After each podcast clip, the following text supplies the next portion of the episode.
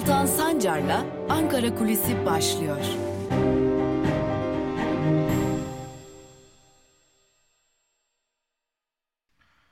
Günaydınlar, merhabalar sevgili Özgürüz Radyo dinleyicileri ve tabii ki Özgürüz Radyo'nun YouTube hesabının sevgili izleyicileri. Haftanın son Ankara Kulisi programıyla sizlerle bir kez daha birlikteyiz. Hafta içi her gün olduğu gibi bugün de Ankara'nın gündemine göz atacağız. Ankara neleri konuşuyor, neleri takip ediyor'a bakacağız. Malumunuz olduğu üzere Türkiye Büyük Millet Meclisi'nde pazartesi gününden bu yana 2021 merkezi bütçesi ve 2019-2020 yıllarına ait Sayıştay raporları ile e, kesin hesapları görüşülüyor. Tabi bu görüşme maratonu devam edecek. Bugün de devam edecek. Hafta sonu boyunca da devam edecek. E, meclis geçtiğimiz hafta bir karar almıştı. Bu karar doğrultusunda Türkiye Büyük Millet Meclisi 7 Aralık'tan yani pazartesi gününden itibaren sürekli olarak saat 11'de açılacak ve günün o, o güne ayrılan gündemini tamamlayana kadar da bu toplantı sürecekti. Bütçe kanunu ele alınacaktı, teklifi ele alınacaktı daha doğrusu. Ve şimdi devam ediyor bu maraton hafta sonu cumartesi günü ilgi çekici olacak zira Cumartesi günü İçişleri Bakanı Süleyman Soylu'nun Meclis Genel Kurulu'na gitmesi bekleniyor. Meclis Genel Kurulu'nda konuşma yapması bekleniyor ve muhalefetin tamamının milletvekillerinin sorularını yanıtlaması bekleniyor. Aslında Meclis Genel Kurulu'ndan önce bir diğer yer olan Plan Bütçe Komisyonu'na da gitti elbette İçişleri Bakanı Süleyman Soylu. Burada da muhalefet milletvekillerinin sorularını yanıtladı. Lakin bu görüşmeler canlı yayınlanmadı. Zira burada muhalefetin teklifleri kabul edilmemişti. Ama artık canlı yayınlanacak zira görüşmeler Meclis Genel Kurulu'nda gerçekleştiriliyor ve tam da bu nedenle tüm bu görüşmeler canlı yayınlanacak. Ee, önemli bildiğimiz birkaç nokta var onları söyleyelim. Muhalefet İçişleri Bakanı Süleyman Soylu'ya dün gün boyu muhalefet milletvekilleriyle, muhalefet temsilcileriyle bir telefon trafiği gerçekleştirdik. Ee, birkaç önemli noktaya hazırlandıklarını belirtiyorlar. Bir, Kılıçdaroğlu'nun, CHP Genel Başkanı Kılıçdaroğlu'nun dinlendiğine dair bilgileri açıklaması. Bu ilk bilgi. Cumhuriyet Halk Partisi bu konunun üzerinde çok ciddi bir şekilde duracak cumartesi günü. 2. Halkların Demokratik Partisi İstanbul İl Örgütü'nde ortaya çıkan böcek adı verilen dinleme cihazları. HDP bu konu içinde İçişleri Bakanı Süleyman Soylu'ya birkaç gündür çağrı yapıyordu, konuş diyordu, açıkla diyordu bu durumun sebebini. Ya, lakin ne Emniyet Genel Müdürlüğü'nden ne de İçişleri Bakanlığı'ndan bir açıklama gelmiyordu. Bu da orada gündeme gelecek.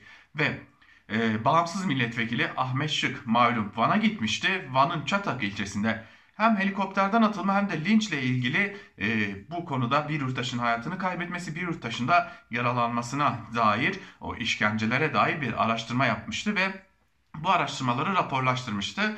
Ahmet Şık genel kurulda bir konuşma yapacak ve bu konuşmasında İçişleri Bakanı Süleyman Soylu'ya bir takım sorular yöneltecek.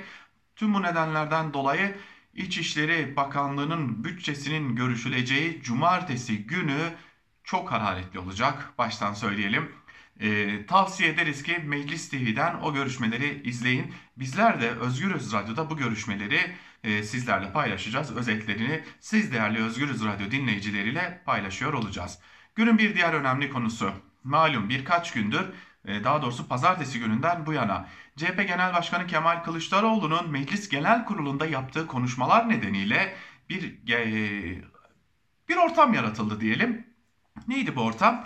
E, malum e, CHP Genel Başkanı Kemal Kılıçdaroğlu konuşma yaptığı sırada kendisine gelen o zaman aday ol e, sözlerine aday olup olmayacağımı nereden biliyorsun şeklinde cevap verdi ve bir anda CHP Genel Başkanı Kılıçdaroğlu acaba e, Cumhurbaşkanlığı adaylığını şimdiden ilan ediyor mu tartışmaları başladı.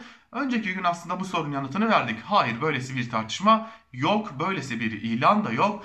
E, CHP Genel Merkezi'nden de CHP Genel Başkanlığından da ya da Millet İttifakı'ndan da Cumhurbaşkanı adayımız odur, budur ya da CHP Genel Başkanı'dır, Meral Akşener'dir gibi bir e, ilan şu an itibariyle söz konusu değil. E, dün az önce de belirttiğimiz gibi muhalefet temsilcileriyle yaptığımız görüşmelerde bu konuyu da sorduk elbette.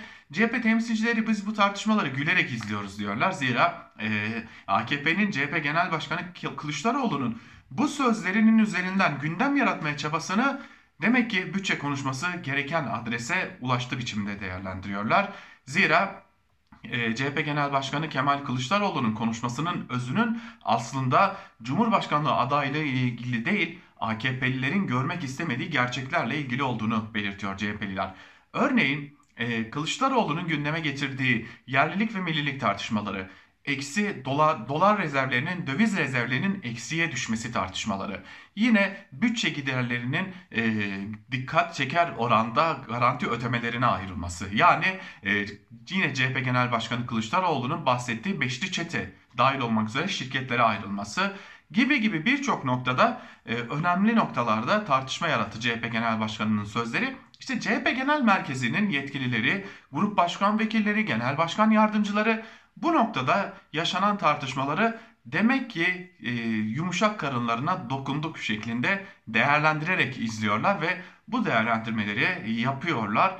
E, kısacası CHP Genel Başkanı'nın sözlerinin ardından ortaya çıkan tartışmalara biz gülmekle yetiniyoruz diyorlar ve bu konuda ne Millet İttifakı olarak ne Cumhuriyet Halk Partisi olarak ne de herhangi bir isim olarak e, bir CHP'li olarak kimseyi işaret etmediklerini kendileri açısından esas meselenin Cumhurbaşkanının kim olacağından ziyade yetkilerinin ne olacağının tartışılmasıdır e, noktasında birleşmiş durumda CHP'liler. Tabi bu noktada İyi Parti'ye de e, sormadan olmayacaktı. İyi Partili bir e, milletvekiliyle de görüştüğümüzde e, Millet İttifakı açısından şu an itibariyle bir adaylık tartışması yoktur. Millet İttifakı her zaman seçime hazırdır.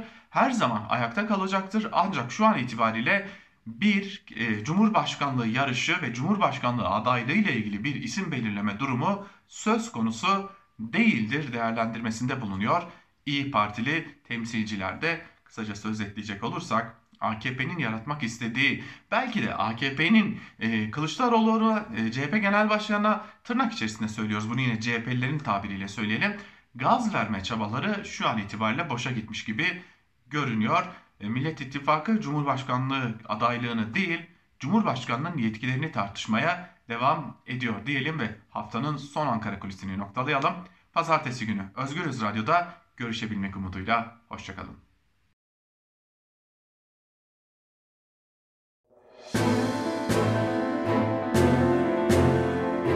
Altan Sancar'la Türkiye basınında bugün başlıyor.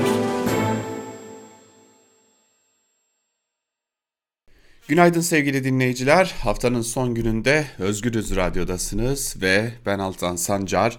Türkiye basınında bugün programıyla hafta içi her gün olduğu gibi bugün de yani haftanın son gününde de gazete manşetleri ve günün öne çıkan yorumlarına göz atmak üzere sizlerle birlikteyim. Ve her zaman olduğu gibi gazete manşetleriyle başlıyoruz turumuza. Ardından da günün öne çıkan yorumlarına göz atacağız. İlk gazetemiz Cumhuriyet olacak bugün. Cumhuriyet gazetesinin bugünkü manşetinde para için zeka geriliği raporu sözleri var. Ayrıntılar çarpıcı şunlar kaydediliyor. Milli Eğitim Bakanlığı'na bağlı rehberlik ve araştırma merkezlerinin sınırlı zeka sahip çocuklara hafif zeka geriliği raporu verdiği ortaya çıktı.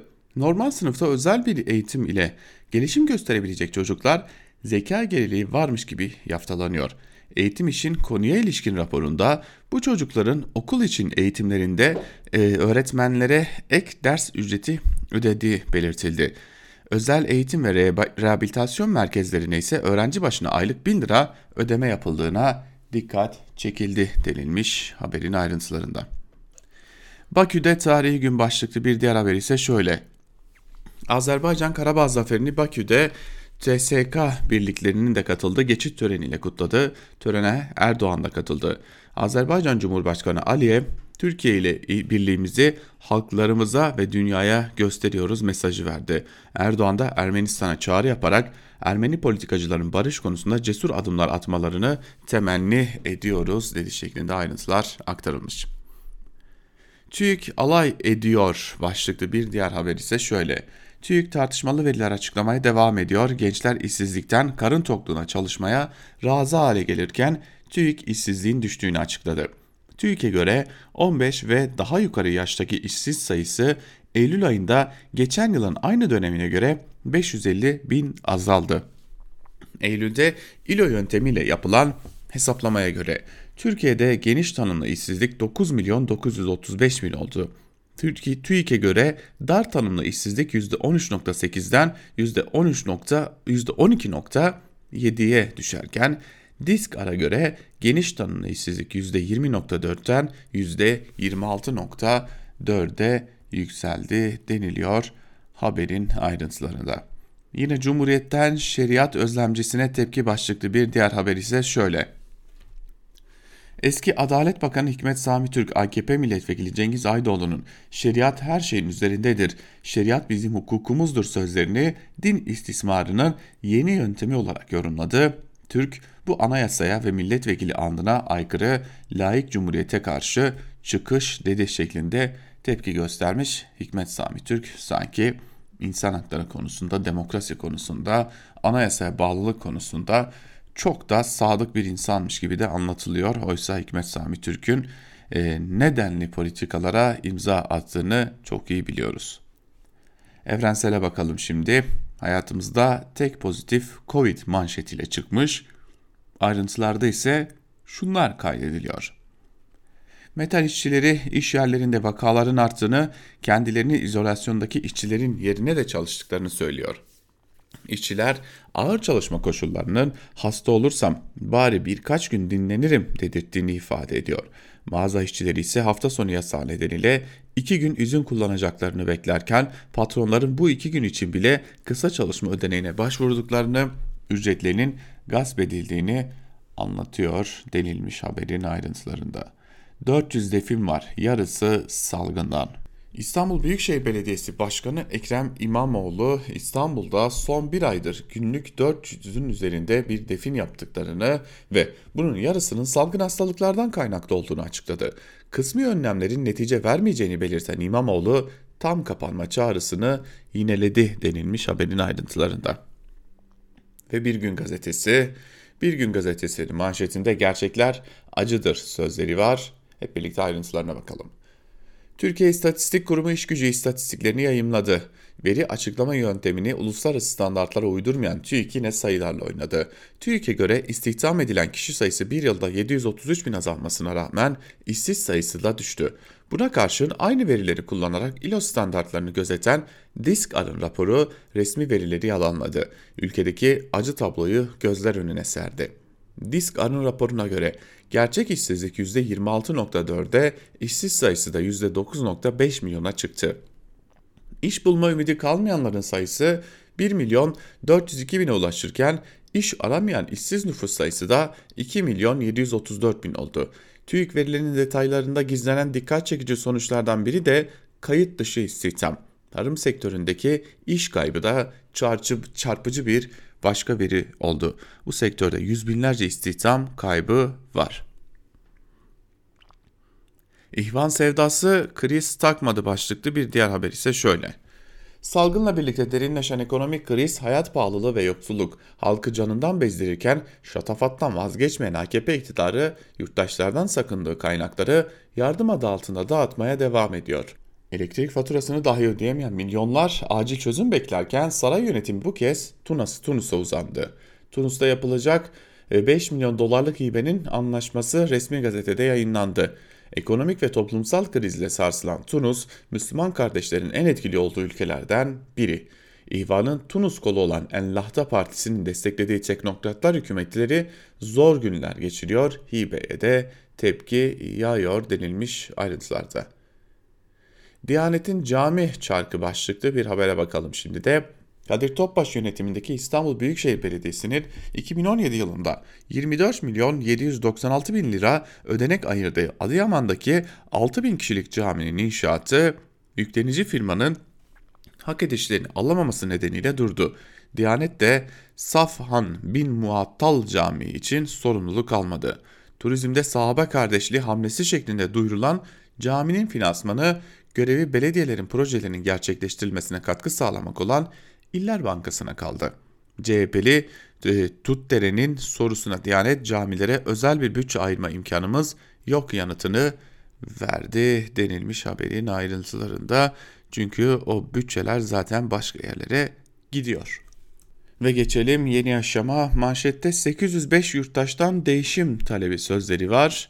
Aralarında aydın, yazar, akademisyen, sanatçı, emekli, öğrenci, eski milletvekili ve belediye başkanlarının da bulunduğu 805 yurttaş 10-17 Aralık İnsan Hakları Haftası'na ilişkin ortak bir bildiri yayınladı.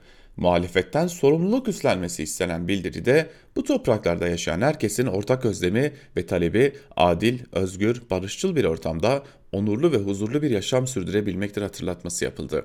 Ekonomik, siyasal ve toplumsal kriz ağırlaştığı için insanca bir yaşama kavuşabilmek için yeni bir toplum tasavvuru ve köklü bir zihniyet değişiminin gerekli olduğuna işaret edilen bildiride 82 milyonun eşit haklarla özgür yaşayabilmesi için halkın ortak talepleri çerçevesinde mecliste bir demokrasi ittifakının gelişmesi gerektiği belirtilerek kapsayıcı bir demokrasi ittifakını oluşturmak için hızla ve cesur alımlar atmasını bekliyoruz denildi.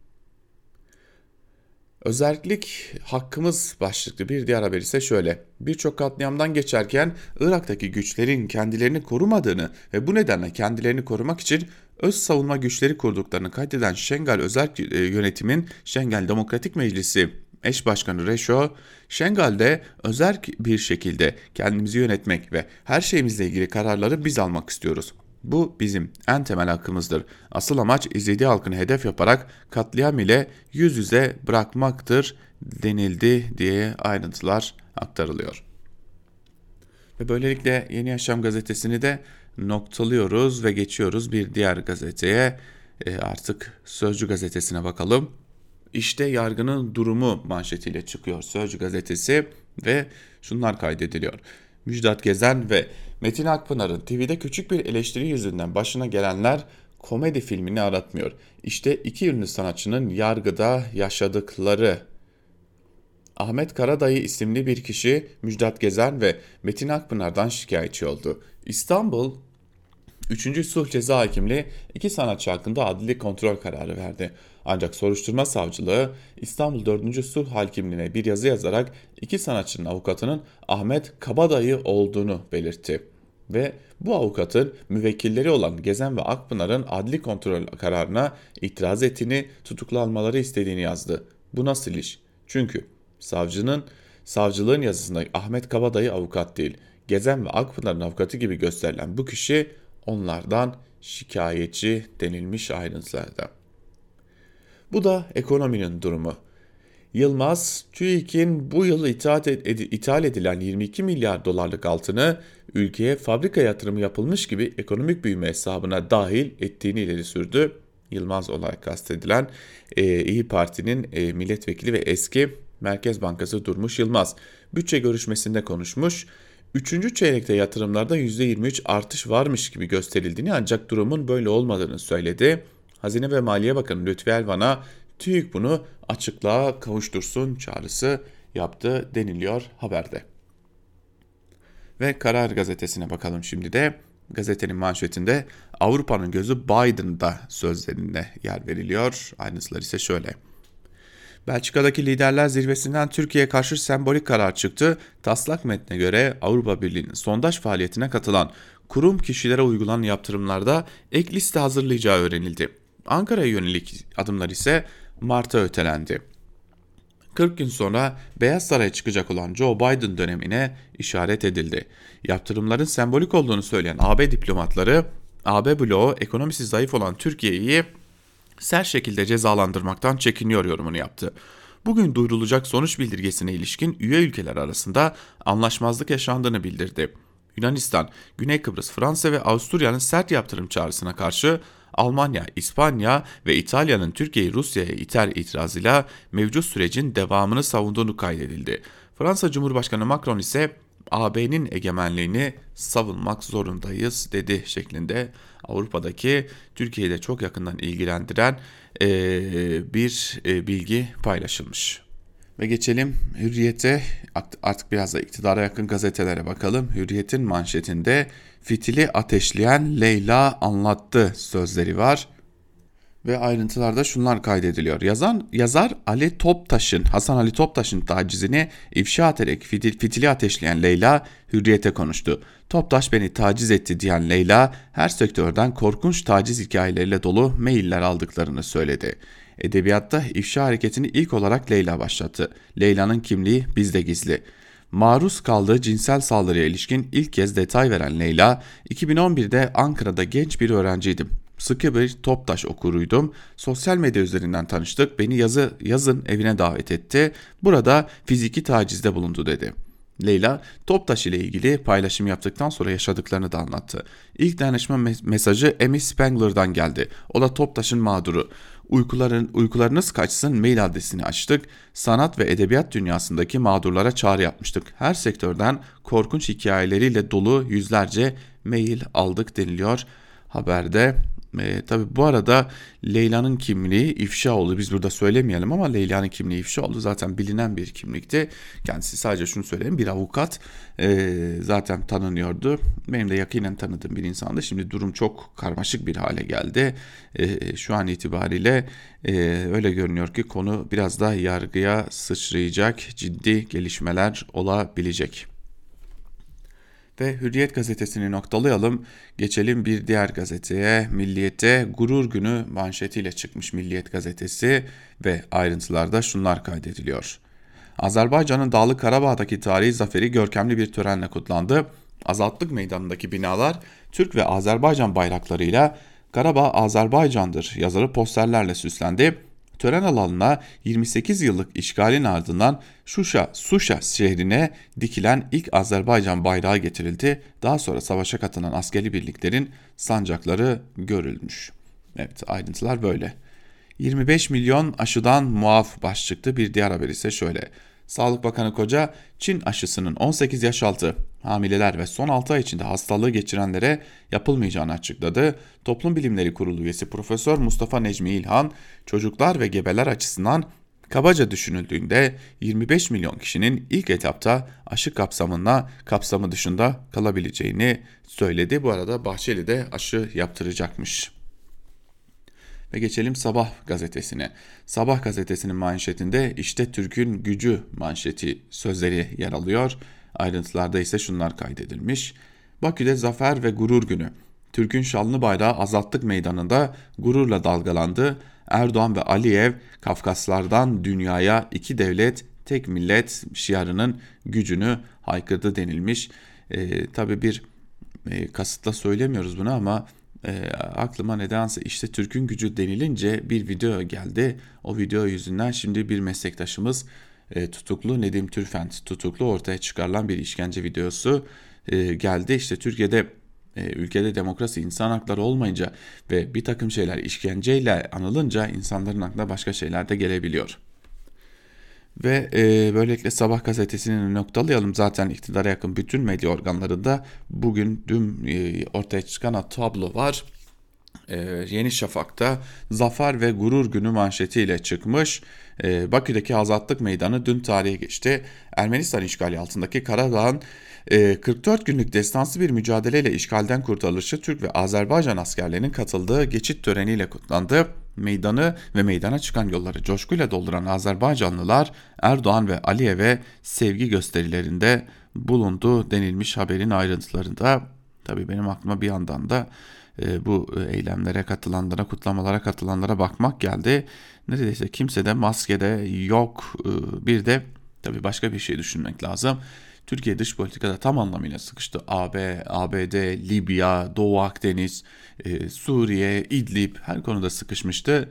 E, şimdi burada bir e, çıkış yolu bulmuş gibi görünüyor. Bir zafer e, edası aynı zamanda AKP iktidarı içinde e, yaratılmış olunuyor böyle. Bahçeli de aşı olacak denilmiş. Yine burada da Bahçeli'nin aşı yaptırılacağına dair bilgiler veriliyor. E, ve son olarak da Akit'e bakıyoruz şimdi. Akit gazetesinin manşetinde ise Bakü'de zafer coşkusu sözleri var.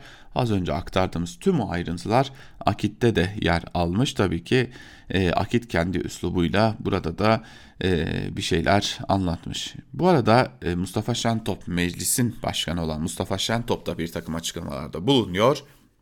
Ve e, artık dünya değişti adaletsiz düzen çöküyor diyor.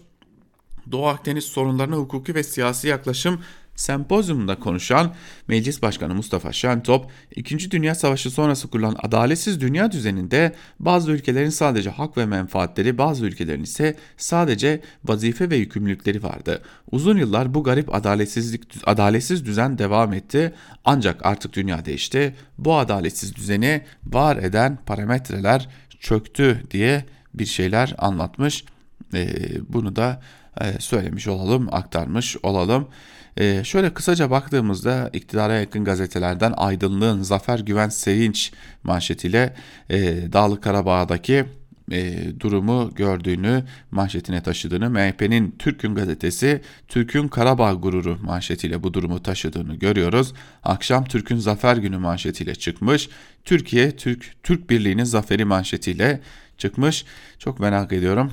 Yarın bir gün ne zaman e, Azerbaycan ve Türkiye arasındaki ilişkiler de kopma noktasına gelecek. Zira e, o ilişkilerinde e, daha önce defalarca gerildiğini biliyoruz. E, bu defada bir biçimde gerilecek ve postada yaşasın kardeşlik manşetiyle çıkmış.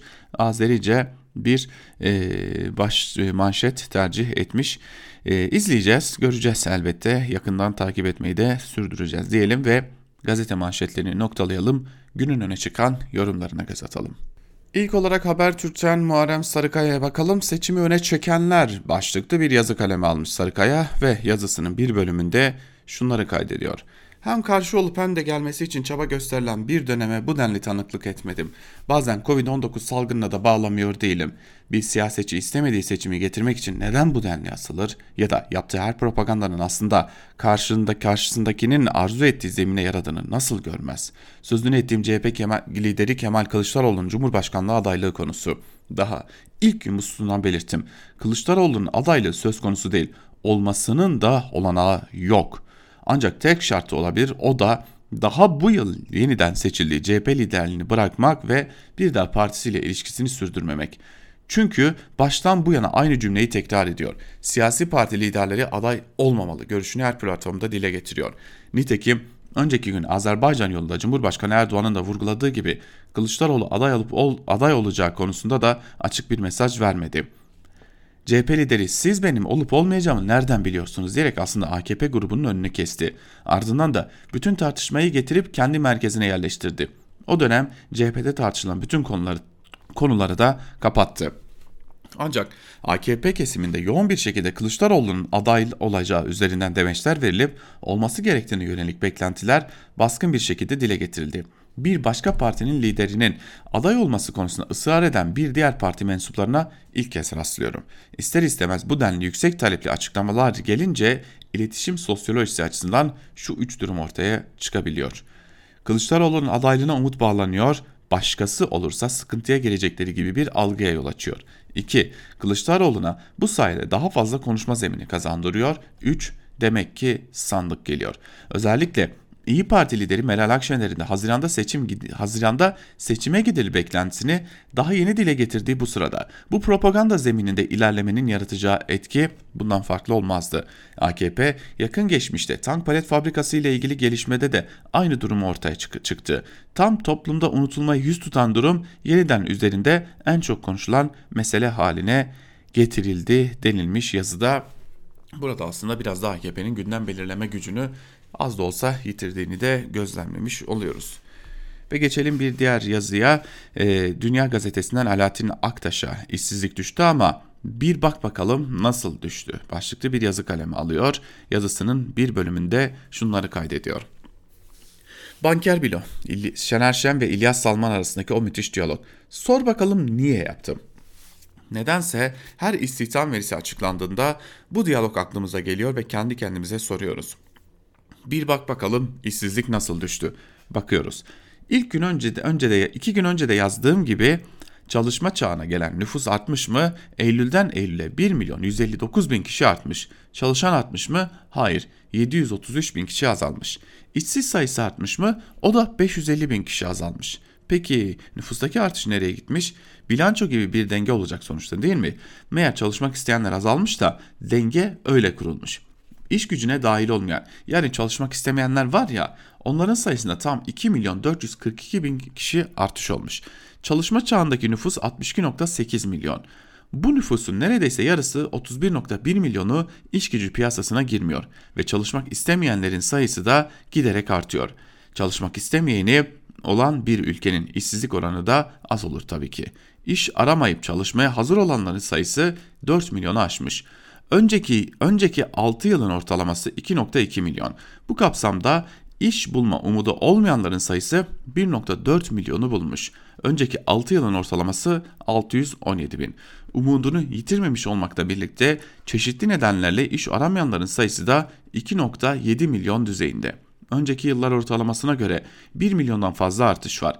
İş aramayanların sayısındaki artış büyük ölçüde pandemiden de etkileniyor. Bunu anladık. İyi güzel de çalışamaz halde oldukları için iş gücü piyasasına giremeyenlerin sayısı 6 yıl ortalamasında 4 milyonken bu yıl 5 milyona çıkmış. Bunu anlamadık işte. TÜİK'in mevcut hesaplama yöntemi artık dar geliyor. Bu yöntem Türkiye'deki iş gücü istatistiklerini ölçmekten çok uzak. Hiç kendimizi kandırmayalım. Hele hele son açıklanan %12.7'ye bakarak bunun neredeyse son 2 yılın en düşük işsizlik oranı olduğundan yola çıkarak hiç övünmeyelim. Herkes biliyor ve yaşıyor ki gerçek durum çok çok farklı. Hele hele içinde bulunduğumuz günlerde hizmetler sektöründe milyonlarca insan işini kaybetmişken artık sıra TÜİK'te. Bu hesaplama yöntemi nasıl gerçeği yans yansıtır hale getirilir bunun arayışında olmalı. Yoksa TÜİK hesaplama yapmış olmak için bu istatistikleri oluşturur ve açıklar. Hepsi bu diyor Alaaddin Aktaş. Ve artık gerçekten Celal Başlangıç'a bakalım. Önümüzde seçim yok, referandum var başlıklı bir yazı kalemi alıyor ve yazısının bir bölümünde Celal Başlangıç şunları kaydediyor. Sarayın iktidarının ve propaganda aparatı medyasının Kılıçdaroğlu'nun Cumhurbaşkanlığı adaylığı üzerinden yapay bir tartışma başlatması önümüzdeki sürece ilişkin başka bir gerçeği ortaya çıkardı. Artık tartışmanın odağında kimin Cumhurbaşkanlığı seçimini kazanacağı eğer aday olabilirse Erdoğan'ın karşısına Millet İttifakı'nın adayı olarak kimin çıkacağı yok.